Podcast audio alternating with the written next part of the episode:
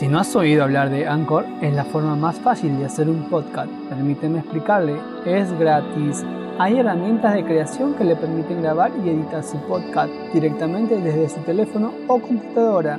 Anchor distribuirá su podcast por usted para que pueda escucharlo en Spotify, Apple Podcast y mucho más. Puede ganar dinero desde su podcast sin un mínimo de audiencia.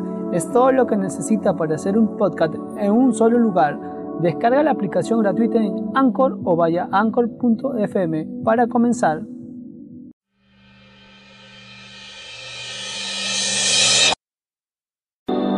Bienvenidos al podcast de la Iglesia Casa de Oración del Perú. Oramos porque este mensaje sea de bendición para cada uno de ustedes.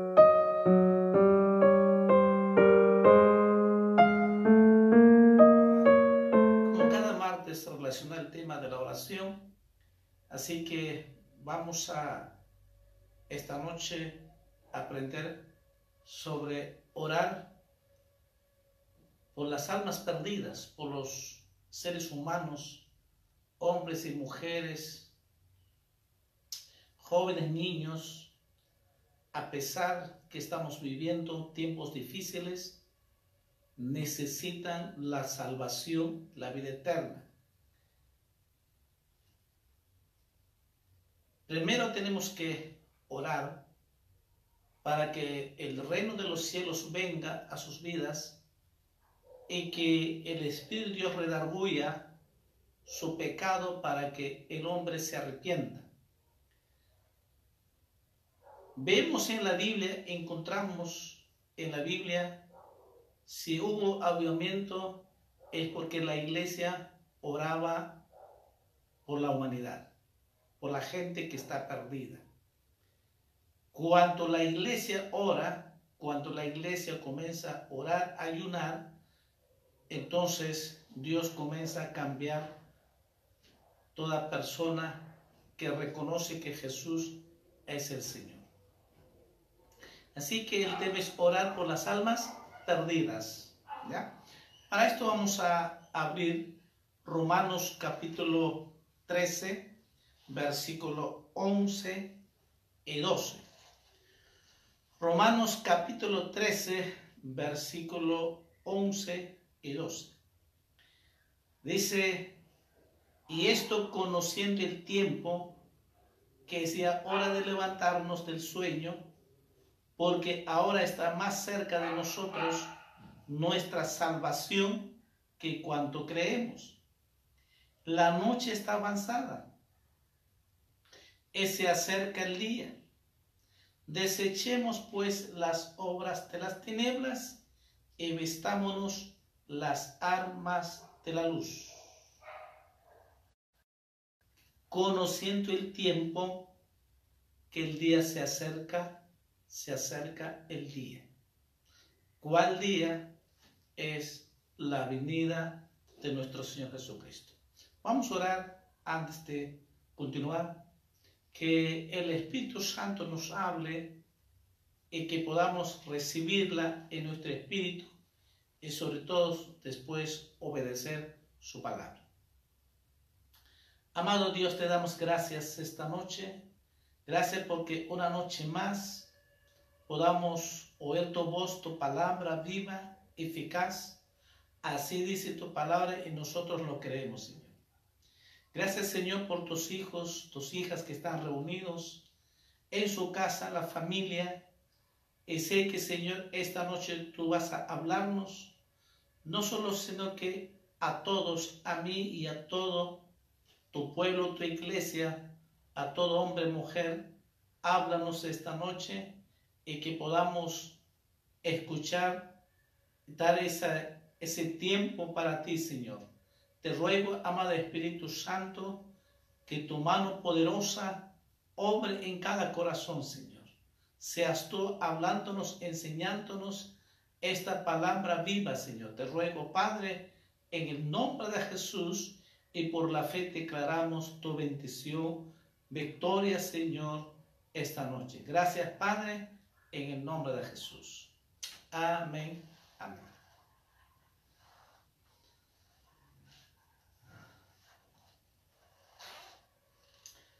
Dice que hemos leído, dice, conociendo el tiempo, que es ya hora de levantarnos del sueño. No está hablando de, de dormir físico, sino que está hablando de sueño espiritual, ¿no? La iglesia, sé que algunos están orando, sé que algunos están ayunando, pero quizás mayoría de la iglesia, al estar acostumbrados a tener un culto donde hay alabanza, donde eh, estar en esa administración en la presencia de Dios, eh, quizás estamos acostumbrados a eso, y cuando no hay, nos cuesta orar, nos cuesta leer la palabra de Dios, porque estamos acostumbrados que nos enseñe, que nos hable en los servicios. Pero Dios sabe y es tiempo de que, de que no, no, no es que tenemos que depender de eso, sino que es dependamos de Jesucristo. Si estos dos meses que estamos en emergencia, más, creo que eh, eh, muchos de nosotros estamos aprendiendo a depender de Jesús. Absolutamente una dependencia de Cristo. Porque Él no cambia. Él no va a cambiar. Él sigue siendo igual ayer, hoy por los siglos. Porque Él está con nosotros los días, las 24 horas y cuando nosotros nos acercamos a Dios, Él está ahí para escucharnos y, anhela que nosotros conversemos. Pero también nosotros podemos adorar, alabar a Dios porque Él anhela, espera que podemos adorar, pero dice en espíritu y en verdad. Entonces, lo que Dios está tratando es que cada uno de nosotros, la iglesia del Señor, amados hermanos y hermanas, es que tiempo que tenemos que orar. Por eso dice, conociendo el tiempo. ¿Qué tiempo? El tiempo se acerca. El tiempo que estamos viviendo, una situación tan difícil, el mundo entero, no solo pero, el mundo entero Quiere decir que eh, Dios está moviendo el mundo entero de que todo, en el mundo entero, que todo hombre, toda mujer se arrepienta de sus pecados y que vuelva a Dios. Y que el hombre y la mujer tengan la salvación, vida eterna. Dios nos ama, Dios ama al hombre y a la mujer. Dios no quiere que se vaya al infierno.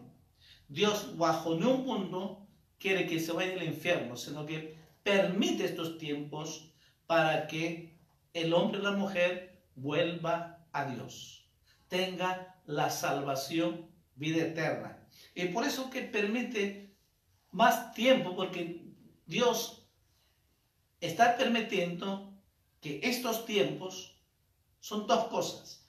El creyente aprenda a depender de Dios y que comience también a cumplir su función. ¿Cuál es nuestra función de la iglesia? Es casualmente orar y pregar el Evangelio. Sé que así como estoy compartiendo la palabra de Dios, sé que algunos están compartiendo también por teléfono o sobre todo su familia, su casa. Eh, están evangelizando. Y sé que algunos también ya se han convertido para Cristo también. Pero eh, no solo ellos, sino que también el mundo entero, la gente, hay mucho para predicar el Evangelio. Va a llegar ese momento donde vamos, tenemos que evangelizar y predicar la palabra de Dios. Pero ahora que estamos, que todavía no, no nos permite esa libertad de evangelizar salir, sino que ahora, ¿qué nos toca? Es orar. Preparándolo parte espiritual. Ganando las batallas de las huestes de las maldades que tiene atados en la idolatría. El diablo tiene atado con los vicios al hombre en el pecado. Entonces, ¿qué tenemos que? Romper esos yugos. Tenemos que romper esas cadenas. ¿Cómo? Con la oración. Entonces, eh, la, función de la iglesia, ya dije, es orar y después va a ser predicar el Evangelio. Personas que todavía no conocen es que puedan arrepentirse y conocer a Cristo y tener la salvación, la vida eterna. Y para todo tenemos que orar. Entonces a veces la iglesia, conociendo su tiempo, conociendo el tiempo que estamos viviendo, tiempos de difíciles. Pablo decía, aprovechando bien el tiempo. Entonces, que la iglesia tiene que aprovechar estos tiempos en qué? Orar. Orar por las personas. Orar por la familia. Es orar. Cualquier hora, sea mañana, tarde, noche, eso no importa, la cosa es orar. Aprovechemos estos tiempos que estamos en la casa. Si Dios nos da el tiempo, pues tenemos que aprovechar de orar. Ah, por eso que dice claramente, conociendo ese el tiempo. Y algo más que dice el versículo 12, sabiendo dice que se acerca el día Desechemos pues las obras de las tinieblas y vestámonos las armas de la luz, sabiendo que el día se acerca. Son dos cosas. Conociendo, ¿saben el tiempo que estamos viviendo? Estos tiempos difíciles. Es un tiempo de arrepentimiento. Es un tiempo donde de orar. Es un tiempo de evangelizar. Es un tiempo de tener la salvación, vida eterna. Ahora, como iglesia dice, sabiendo que el día se acerca, la iglesia sabe muy bien, claramente, que Jesús viene por segunda vez a llevar a su iglesia. Eso toda iglesia sabe y no hay dudas. Pero la gente no sabe. O se sabe, no cree. Muchos que, algunos creyentes nuevos que no lo saben. Pero es muy claro, habla la, iglesia, la Biblia, desde Génesis hasta Apocalipsis, habla la palabra de Dios de que Jesús viene por segunda vez a llevar a su iglesia. Vino por primera vez para morir y darnos la salvación. Él resucitó al tercer día, eso fue al cielo. Y ahora dice que viene por segunda vez, pero ya no es para morir, sino que a llevar a su iglesia al cielo. A llevar a su iglesia. Él va a venir con poder y gloria. Y la iglesia dice que perderá con él. Entonces, ese día se acerca. Si estamos viviendo, conocer este tiempo, porque eso necesitamos estos principios de dolores, porque muchos dicen, es peor que la guerra física. ¿no? Muchos hablaban el, fin del mundo de la Tercera Guerra Mundial. Pues esta es la Tercera Guerra Mundial, pues. Porque es una guerra invisible, que no se ve, pero no pueden frenar. Porque esto no se frena con tanques de bombas nucleares, sino que esto se trata espiritual. Así que entonces, ¿qué nos, qué nos toca a la iglesia? Es orar. Es orar. Entonces, mira, entonces estos señales ya empezó porque entonces está muy cerca la venida del Señor. Por eso dice, sabiendo que el tiempo y sabiendo que el día se acerca, se acerca el día, aquel día glorioso, aquel día inolvidable, aquel día va a ocurrir, pero sobrenatural. Y dice la Biblia que todo ojo verá que la iglesia del Señor, los fieles que aman a Dios, que sirven a Dios, nos seremos allí en los cielos. Y viviremos, dice, por toda la eternidad. Esa es la promesa. Y esa promesa se cumplirá, se va a cumplir. Entonces, ¿qué tenemos que hacer nosotros ahora? Es orar. ¿Mm? Vamos a ver algunos ejemplos. Mira, eh, Salmista también dice, Salmos capítulo 9,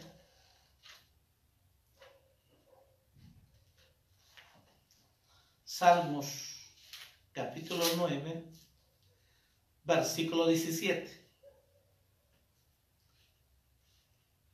¿Por qué tenemos que orar? Porque por toda la humanidad. Si no tienen salvación, ¿a dónde va a ir la humanidad? La Biblia lo dice. Salmos capítulo 9, versículo 17. Los malos serán trasladados al Seol. Todas las gentes que se olvidan de Dios. Toda la gente, toda persona que se olvida de Dios. Usted me dirá, entonces, amigo que me escuchas, no, yo no me olvido de Dios, yo creo en Dios. Sí, y, siempre dicen, siempre Dios está en mí. Nadie dice que yo me olvido de Dios, nadie. Sobre todo estos tiempos, todos se acuerdan de Dios. Y dicen, no, yo, primero siempre está Dios. Pero la pregunta es, ¿tienen salvación? La Biblia dice que para que tener la salvación, uno tiene que arrepentirse. Tiene que nacer de nuevo.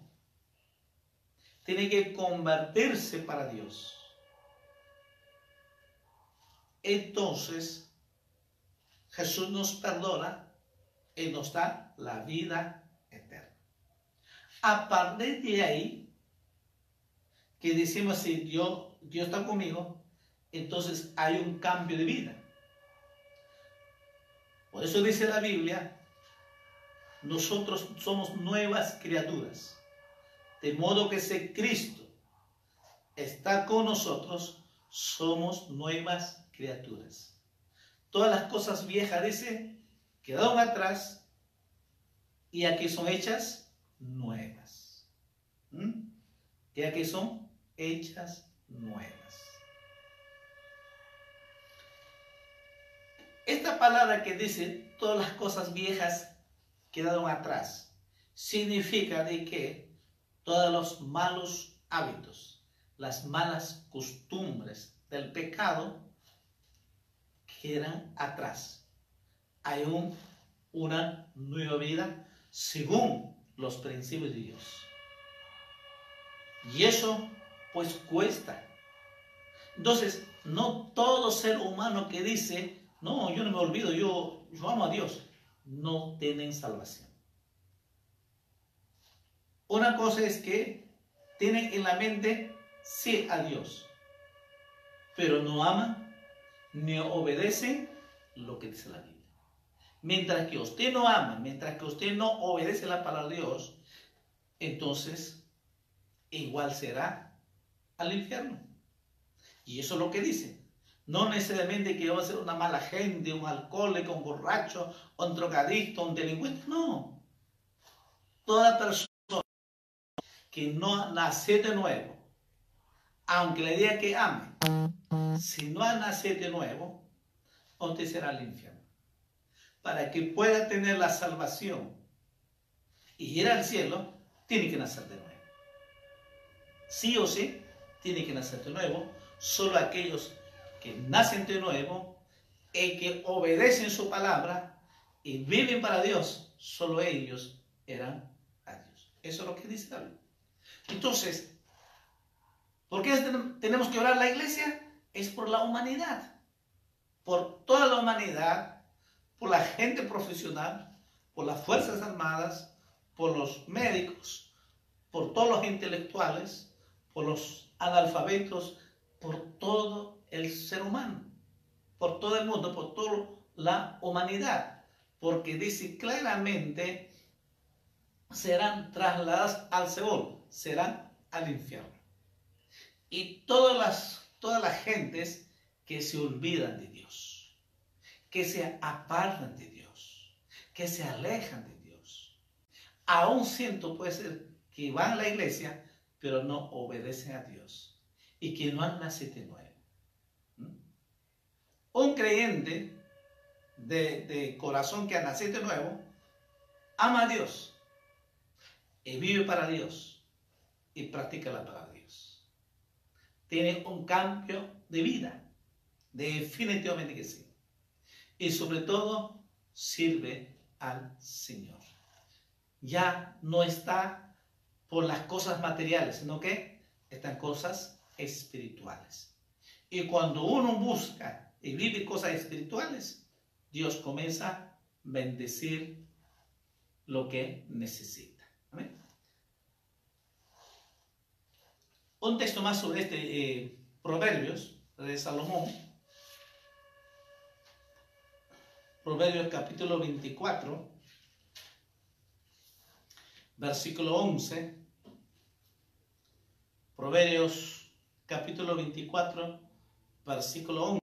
Dice, libra a los que son llevados a la muerte salva a los que están en peligro de muerte. Dos cosas, la oración y evangelización. Dice claramente que hemos leído, libra a los que son llevados a la muerte. El ser humano no está hablando la Sé que muchos ya han muerto más de 3.000 y seguirán muriendo más.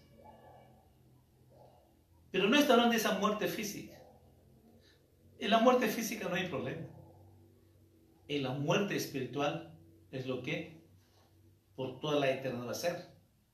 Si no nacido de nuevo, si muere sin Cristo físicamente, será al infierno.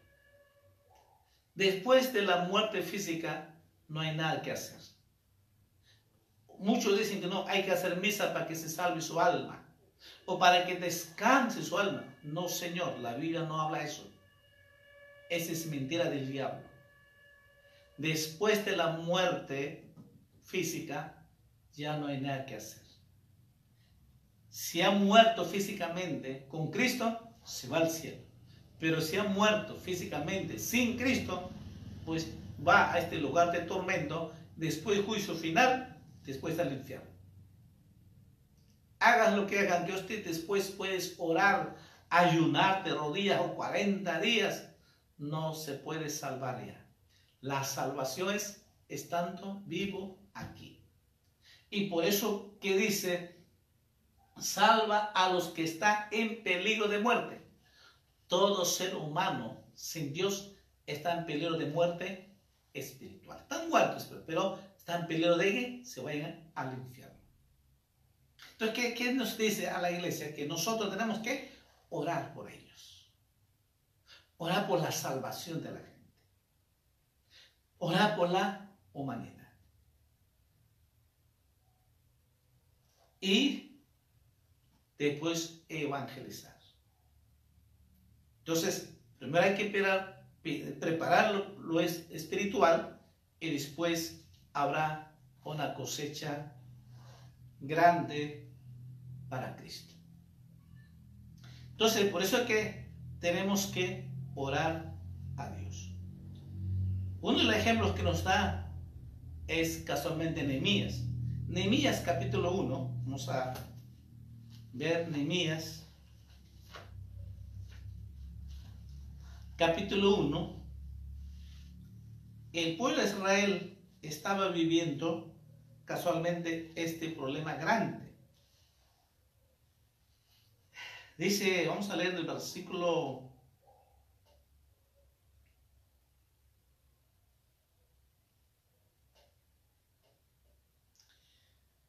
capítulo 1, Nehemías capítulo 1, versículo 3. Y me dijeron, el remanente, los que quedaron de la cautividad, allí en la provincia está en gran mal y afrenta, y el muro de Jerusalén derribado, y sus puertas quemadas a fuego. Cuando oí estas palabras, me senté y lloré y ese duelo por algunos días y ayuné y oré delante del Dios de los cielos. Dije, te ruego, oh Jehová, Dios de los cielos, fuerte, grande y temible, que guarda el pacto y la misericordia a los que le aman sus mandamientos. Y esté ahora atento tu oído y abierto tus ojos para oír la oración de tu siervo que hago ahora delante de ti, día y noche por los hijos de Israel, sus siervos, y confieso los pecados de los hijos de Israel que hemos cometido contra ti, si yo en la casa de mi padre hemos pecado. La oración de Nehemías. El pueblo de Israel estaba pasando, quizás como ahora nosotros Dice que estaba en gran mal. estaba en gran mal. Sus puertas estaban quemadas. Estaba una situación totalmente muy mal. Así como ahora estamos viviendo el, mundo entero mal. Nadie va a decir que está viviendo bien, feliz. No, todos estamos en una situación, circunstancia, porque no se pueden salir, no se puede caminar libremente. Solo eh, es, estar mirando que te vas a contagiar. ¿No? No hay la economía. Entonces es una situación difícil que estamos viviendo. Esto hay que se da un poco más, pero eh, podemos ser casi igual. Dice que estábamos, dice, en gran mal. El muro de Jerusalén derribado y las puertas van quemadas. Así estaba en un mal. ¿Qué hace Nehemías, al oír a escuchar esa noticia, lo que dice es, se sentó. Comenzó a pensar, ¿qué hago? ¿Qué hago? Y dice claramente el versículo 4, dice que lloró. Lloró del dolor que estaba pasando sus paisanos su, familia, su tierra, que estaba en gran mal. Nosotros la iglesia, que sabemos tenemos la vida eterna, la gente que no conoce a Dios está viendo muy difícil momento. Gente que no duerme, gente que está psicoseada, gente que está tan miedoso que, que por qué no se va a contagiar. Eh, eh, está, está muy mal. Mucha gente que no duerme. Pero nosotros sí estamos tranquilos, porque sabemos que Dios está con nosotros. Sabemos que eh, eh, todo esto es, Dios está permitiendo y que Dios está haciendo su obra y que Él está con nosotros. Él es nuestra fortaleza. Entonces, eh, ¿qué hizo Nehemías? Comenzó a llorar y comenzó a ayunar. Porque eso es lo que dice, ese duelo dice, lloré ese duelo y ayuné delante de Dios.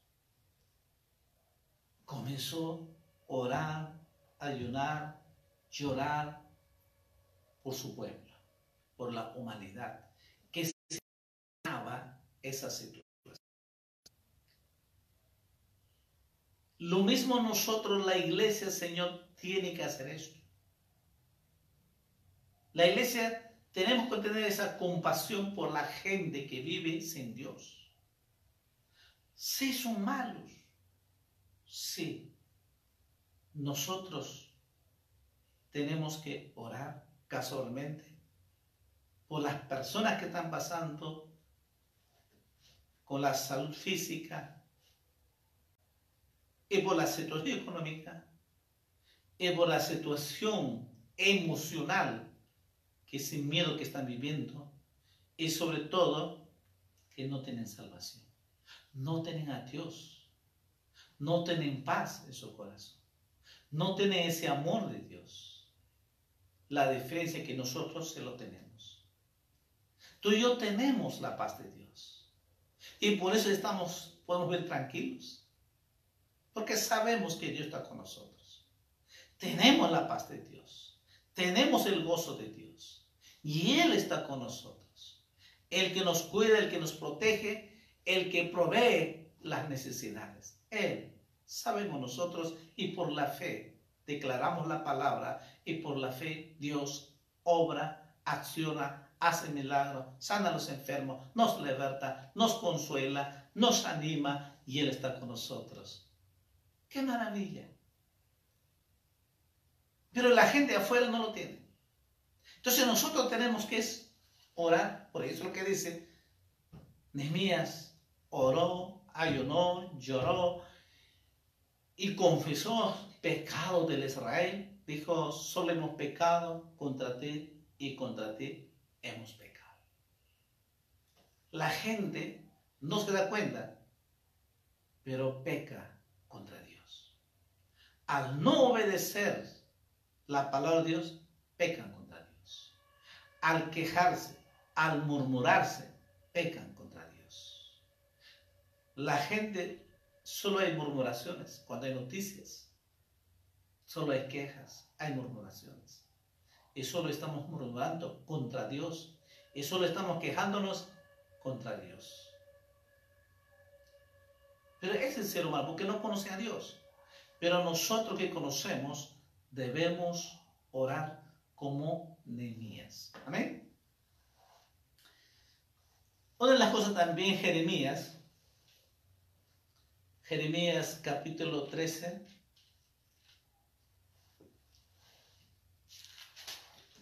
versículo 17. Jeremías capítulo 13, versículo 17. Dice, mas si no oyeres esto en secreto, llorará mi alma a causa de vuestra soberbia, y llorando amargamente se deshará mis ojos en lágrimas, porque el rebaño de Jehová fue hecho cautivo. El rebaño de Jehová fue hecho cautivo.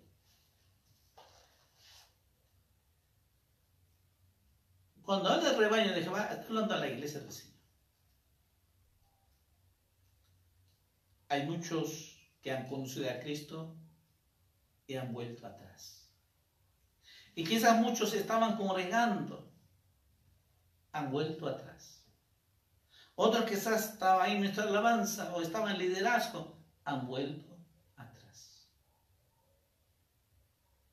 A veces por simple cosa quizás por los malos entendidos, pero mayormente por su orgullo, decía que por la soberbia. Cuando el orgullo no acepta la sujeción o no acepta lo que dice la Biblia, se rebela contra Dios, y se alejan de Dios, y se apartan de Dios. Y se apartan ¿por qué? Porque no quieren reconocer, no quieren arrepentirse. Solo justifican o echan la culpa a otra persona, pero menos son culpables uno. Entonces se aleja de Dios, se apartan de Dios, han al mundo. Por ellos también dice que tenemos que orar. Nehemías dice, lloraba amargamente que el pueblo de Dios daba espalda a Dios. Sabiendo la verdad, alejaban de Dios. Y uno se aparta, ¿por qué? Porque sabiendo la verdad y porque quizás alguna cosa que no le gustó las palabras, algunas cosas se han resentido y resentimiento y orgullo siempre están juntos. Y no quieren volver no quieren a la iglesia, ¿por qué? Por la soberbia, por el orgullo. No quiere humillarse. Clásica del ser humano, por orgullo, se aleja de Dios. No quiere humillarse no quiere reconocerse, no quiere arrepentirse. ¿Y quién dice? No, yo estoy bien. Mira la justificación, el orgullo. El orgullo dice, no, yo estoy bien. No me he alejado de Dios, Dios está conmigo, dice. Falso. El cuerpo de Cristo está unido. Si verdad se arrepiente, si dice que Dios está con él, tiene que estar en el cuerpo de Cristo, no puede estar separado. ¿Mm?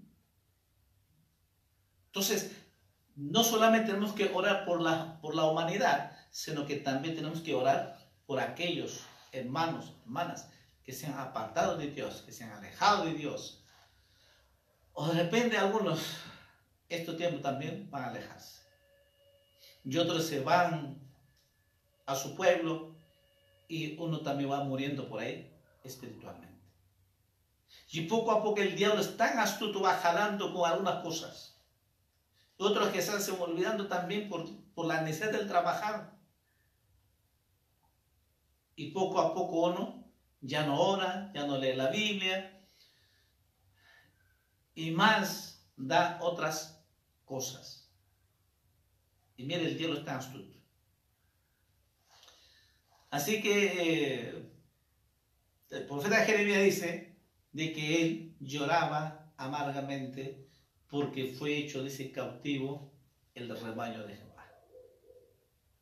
Cuando uno se aparta, se aleja de Dios, se ha hecho esclavo a Satanás, o esclavo a este mundo, o esclavo a las obras de la carne. Entonces e-, es esclavo el esclavo a las obras de la carne, toda su carne, toda su amargura, todo su resentimiento, su orgullo, está esclavo. Y por eso que no quiere arrepentirse. O esclavo al mundo que ha ofrecido, pues el dinero, el trabajo. Esclavo al mundo, las cosas de este mundo, los vicios. Y no quiere dejar eso y no puede arrepentirse. Y otra vez, esclavo es el mismo diablo aunque esté enfermo, aunque esté pasando, no quiere arrepentirse. ¿Por qué? Porque está esclavo del diablo. ¿Qué tenemos que hacer nosotros? Dice, orar por ellos. Orar por ellos. Para que Dios toque sus corazones, que redargüe su pecado y que se arrepienta y se reconcilie con Dios y se arrepienta de sus pecados y que vuelva a los pies de Cristo. ¿Dónde esto más para terminar? Hebreos capítulo 5.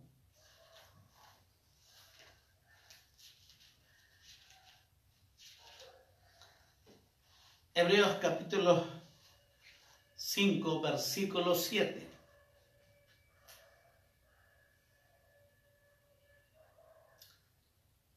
Dice la Biblia,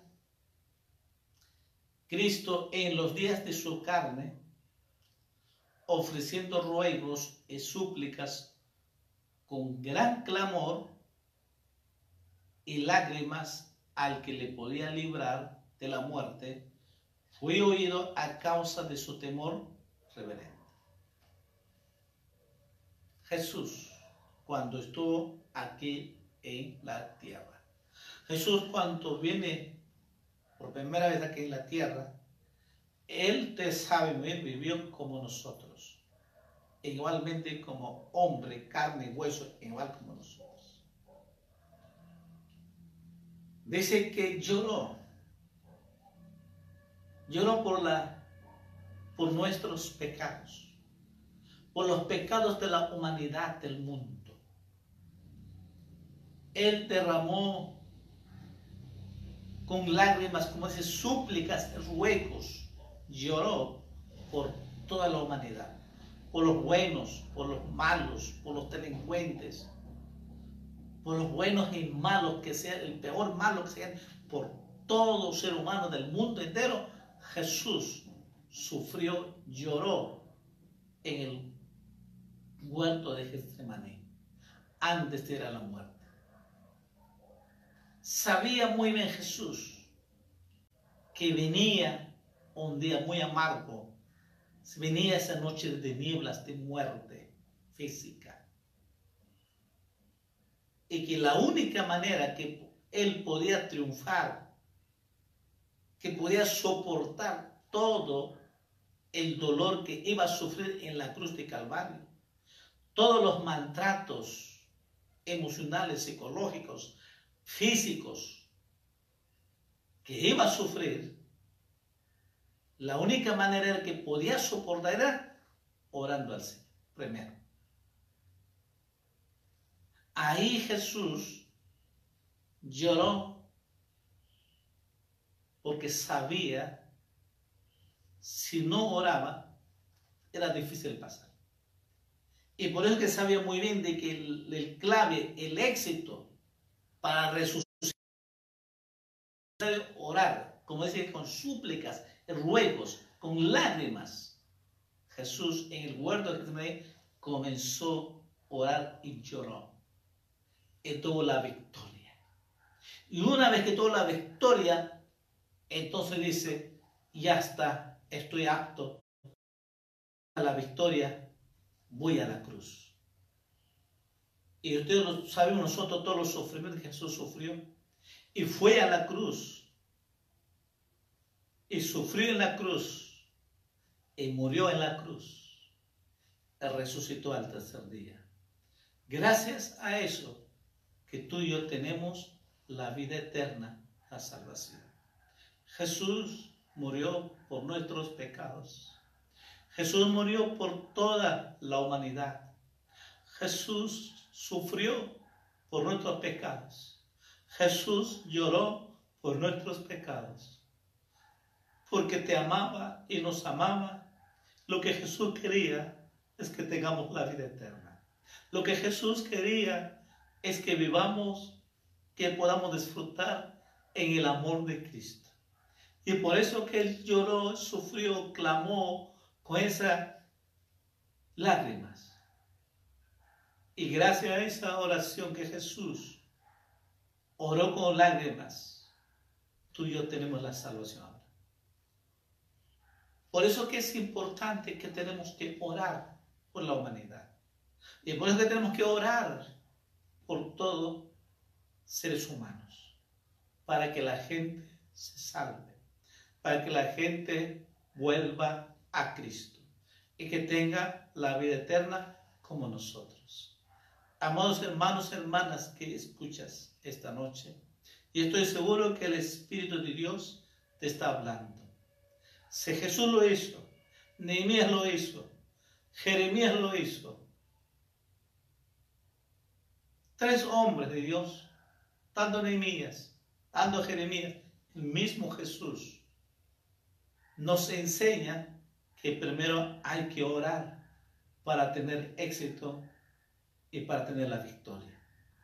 Yo estoy seguro que si a la iglesia todos nosotros nos ponemos ahí en su casa diario orando por las almas perdidas, cuando este pase vamos a evangelizar y muchas almas se convertirán y habrá una gran cosecha para Cristo. Yo estoy totalmente seguro de eso, porque creo lo que dice la Biblia. Pero también estoy seguro con esta enseñanza, vamos a orar todos. La iglesia, todos tenemos que orar. Y este mensaje hace llegar a otros hermanos, hermanas, quizás no están conectados con nosotros. Pero tú puedes llamar por teléfono. Y puedes decir, vamos a orar, porque este es nuestro deber, nuestra función es orar por las almas perdidas. Entonces, unos con otros tenemos que comunicarnos, animarnos para orar toda la iglesia del Señor. Toda la iglesia del Señor, los anexos todos, tenemos con un solo objetivo, con un solo propósito, que muchas almas se conviertan para Cristo. Si les comparto esto, os estoy enseñando la palabra de Dios, es porque la iglesia, todos juntos, unidos, podemos orar. Toda la iglesia del Señor, toda la congregación, tenemos que orar. Por eso, amada hermana, hermano, que tú estás conectado con nosotros, pase la voz, llámale por teléfono a los demás y anímele, animémonos unos con otros para orar. Y Dios nos dará la victoria. Amén. Vamos a orar esta noche. Sea tus ojos y que el Espíritu de Dios haga su obra. Hagamos nuestra parte, hermanos, hermanas. Hagamos nuestra parte y lo resto Dios se encarga.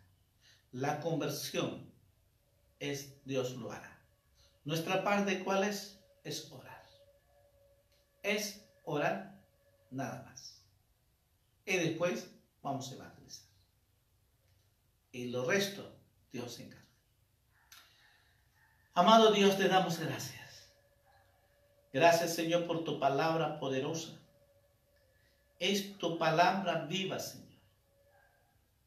Tu palabra nos enseña claramente a ser tus siervos como Nehemías, como Jeremías, tus profetas, y a tu mismo amado Jesús estando aquí en la tierra, comenzaste a orar para tener la victoria.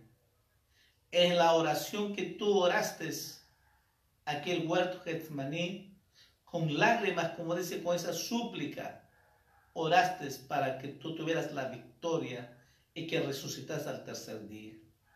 Gracias Señor que dejas esta enseñanza a nosotros, a tu iglesia, para que tu iglesia también puede orar, clamar, así con súplicas y lágrimas, para que las almas se conviertan para ti. Lo que tú has escogido, lo que tú has llamado, que se conviertan para ti, Señor. Te ruego, Padre, en el nombre de Jesús, que tu palabra viva y eficaz sea sembrado en cada corazón, cada alma que ha escuchado esta noche, Señor. Padre, en el nombre de Jesús los bendigo, Señor. Estoy seguro, Señor, que tu iglesia se levanta como un guerrero de oración, Señor. Hombres y mujeres, tus hijas se levantan para orar, Señor. Un ejército de hombres y mujeres, jóvenes, adolescentes, para orar para que muchas almas se conviertan para ti, Señor. Levántalo, Padre, en el nombre de Jesús. Lo que tú hayas escogido y tú hayas levantado, Señor, aviva en su espíritu, en tu alma, para orar y clamar, Señor. Te ruego, Padre, en el nombre de Jesús. Muchas gracias, Señor. Sé que tú ya has hecho esa obra. Yo te ruego, Padre, en el nombre de Jesús. Lo bendigo, Señor y cubro con tu sangre preciosa también, Señor. Señor, te damos toda la honra, toda la gloria, Señor. Que tu reino de los cielos venga, toda la humanidad, hombres y mujeres, jóvenes, niños, Señor, que necesitan salvación, Señor. Así como es tu palabra, Señor, que tu reino de los cielos, salvación, vida eterna, venga, Padre, cada hombre, cada mujer, Señor. Te pedimos, Padre, en el nombre de Jesús. Declaramos salvación vida eterna, Señor. Declaramos la victoria, Señor. Declaramos esa victoria, Padre, en el nombre de Jesús, porque estamos creyendo lo que dice tu palabra y sé que tus hijos, tus hijas, la iglesia comenzará a clamar, orar y tú ya nos has dado la victoria, Señor. Gracias, Padre, en el nombre de Jesús. Muchas gracias a todos. Te pedimos y te agradecemos en el nombre de Jesús. Amén. Amén.